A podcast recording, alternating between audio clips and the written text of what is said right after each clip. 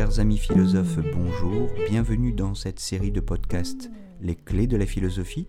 Je m'appelle Jérôme Ravenet et je partage avec vous des conseils et une réflexion sur les clés utiles pour entrer en philosophie à travers les exercices académiques de la philosophie, la dissertation et l'explication de textes autour des auteurs du programme officiel des examens et concours du secondaire et du supérieur. Chers amis philosophes, bonjour. Cette semaine, notre podcast est consacré à la question du travail. Pour entrer tout de suite dans le vif du sujet, on peut dire que de prime abord, travailler, c'est transformer un donné, la nature par exemple, ou une matière première, et se transformer soi-même en même temps.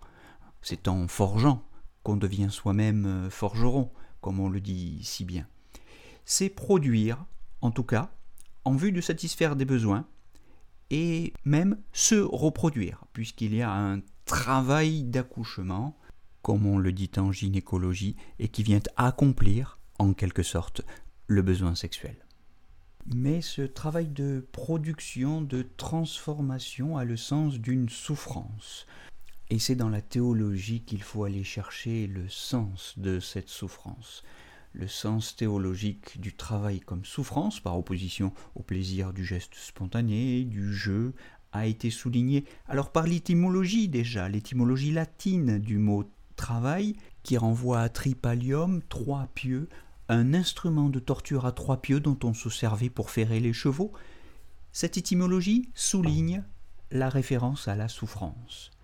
Et c'est dans le livre de la Genèse que s'origine ce sens particulier. C'est là qu'il faut aller chercher le sens du travail comme souffrance. Tu gagneras ton pain à la sueur de ton front, dit Dieu à Adam, et à Ève, il lui dit tu accoucheras dans la douleur. C'est au chapitre 3, verset 19 du livre de la Genèse. Donc la référence au travail comme gagne-pain, au travail productif sur le plan économique et au travail d'accouchement, encore une fois. La souffrance de l'activité productrice ou reproductrice est une malédiction. Elle est présentée comme l'expiation d'une faute, le règlement d'une dette, le prix à payer. Alors cette méditation sur la pénibilité du travail n'est pas tombée là par hasard. Elle arrive à un moment très précis dans l'histoire de l'humanité, c'est la fin du néolithique. Cette malédiction est donc l'héritage d'une invention, l'invention de la sédentarité, confirmée par le meurtre d'Abel par Caïn. Euh, Caïn, c'est la figure de l'homme nouveau, de l'agriculteur sédentarisé, qui tue son frère Abel, qui est le vestige préhistorique du chasseur-cueilleur nomade, dont les sacrifices agréaient à Dieu, mais les temps ont changé, et désormais c'est ce que nous raconte le livre de la Genèse, c'est Caïn, c'est-à-dire l'agriculteur sédentaire, l'homme qui travaille pour produire sa nourriture, c'est lui qui devient la figure dominante de l'histoire.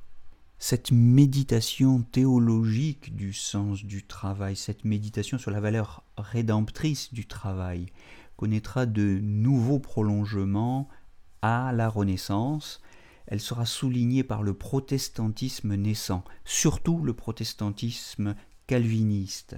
Le travail est toujours pour cette religion chrétienne naissante le moyen d'expier une faute, mais son succès, c'est-à-dire le profit accumulé, l'enrichissement, euh, ce succès est un signe de l'élection divine, en dépit de la condamnation évangélique de l'argent. Vous vous souvenez de Matthieu 6, 24 dans lequel il était dit que on ne peut adorer Dieu et l'argent, mais l'argent dans le protestantisme n'a pas à être consommé, dépensé, il doit être réinvesti. On lira à ce sujet l'ouvrage de référence absolument incontournable de Max Weber qui s'intitule L'éthique protestante et l'esprit du capitalisme, paru en 1905.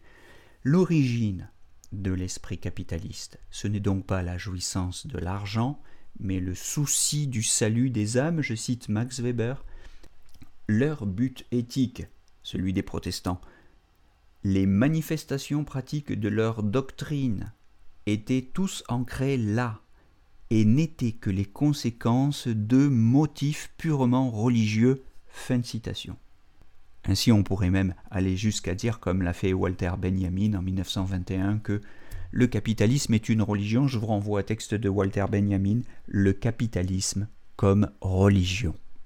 Religion qui prendra d'autant plus de place dans la vie des hommes que les religions traditionnelles, les monothéismes anciens, reculeront dans l'espace social, comme l'a évidemment remarqué Marx. Donc il nous faut maintenant parler du sens économique et social du travail pour le travailleur. Le travail n'est pas seulement une activité par laquelle l'homme se transforme lui-même et transforme la nature pour l'accommoder à ses besoins, comme c'est le cas euh, par exemple dans l'esprit du nouveau dispositif technoscientifique défini par Descartes à la fin de la Renaissance, au XVIIe siècle, euh, dans le discours de la méthode, voyez spécialement, bon là-dessus je vous renvoie aux capsules que nous avons consacrées à la question de la technique et à Descartes en particulier, vous les trouverez dans l'historique du fil de ces podcasts.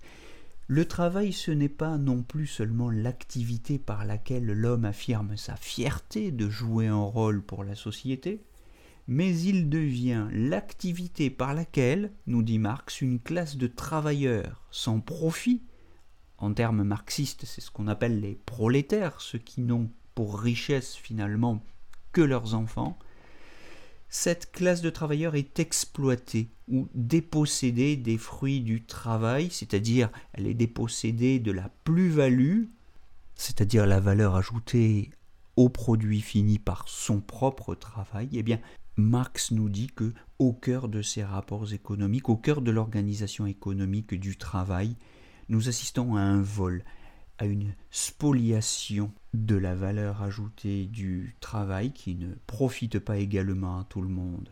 Le travail est le lieu d'une injustice qui est au cœur des rapports de production qui sont ceux du capitalisme, qui advient progressivement au tournant du XIIIe siècle. L'exploitation, c'est le vol, c'est l'extorsion de la force de travail du travailleur, contraint de vendre sa force de travail pour survivre depuis le mouvement des enclosures entre le XIIIe et le XVIIe siècle, le capitalisme a forcé l'exil des paysans de leur campagne afin de les entasser dans les banlieues des grandes villes, parce que c'était là que se concentraient les manufactures et les capitalistes qui avaient besoin d'une main-d'œuvre bon marché. Ainsi, ces paysans ont dû renoncer à une certaine pauvreté au fond de leur campagne, mais pour tomber dans une misère plus grande. La pauvreté, pour reprendre la distinction de Majid Ranema dans Quand la misère chasse la pauvreté, la pauvreté c'est seulement le manque du superflu. Certes les paysans n'avaient pas beaucoup de richesses, mais ils sont tombés dans la misère, c'est-à-dire qu'ils manquaient même du nécessaire. La misère, c'est le manque du nécessaire ce n'est pas la même chose, c'est bien plus amer. Marx explique que cette classe de travailleurs a été progressivement réduite à la survie, privée de sa dignité par les rapports de domination constitutifs de l'invention de la valeur d'échange, c'est-à-dire depuis le début du néolithique. Pour aller plus loin, on se reportera au manuscrit de 1844 et à la longue histoire des rapports de production brossés dans le manifeste du Parti communiste de 1848.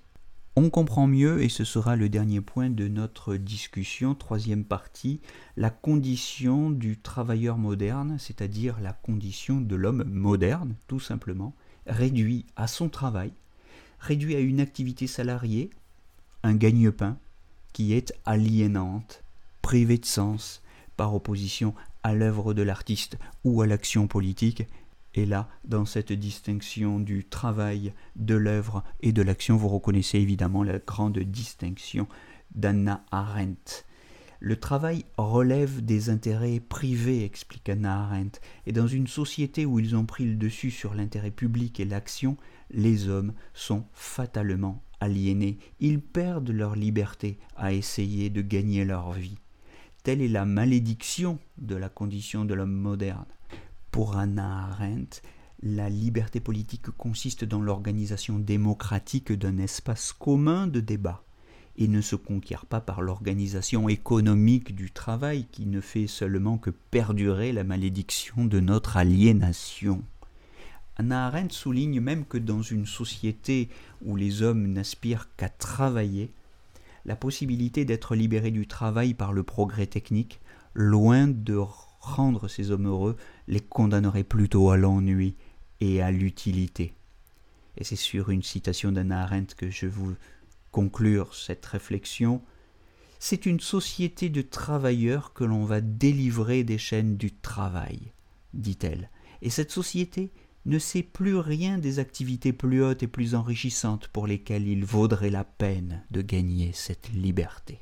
Voilà ce qu'écrit Anna Arendt dans la condition de l'homme moderne.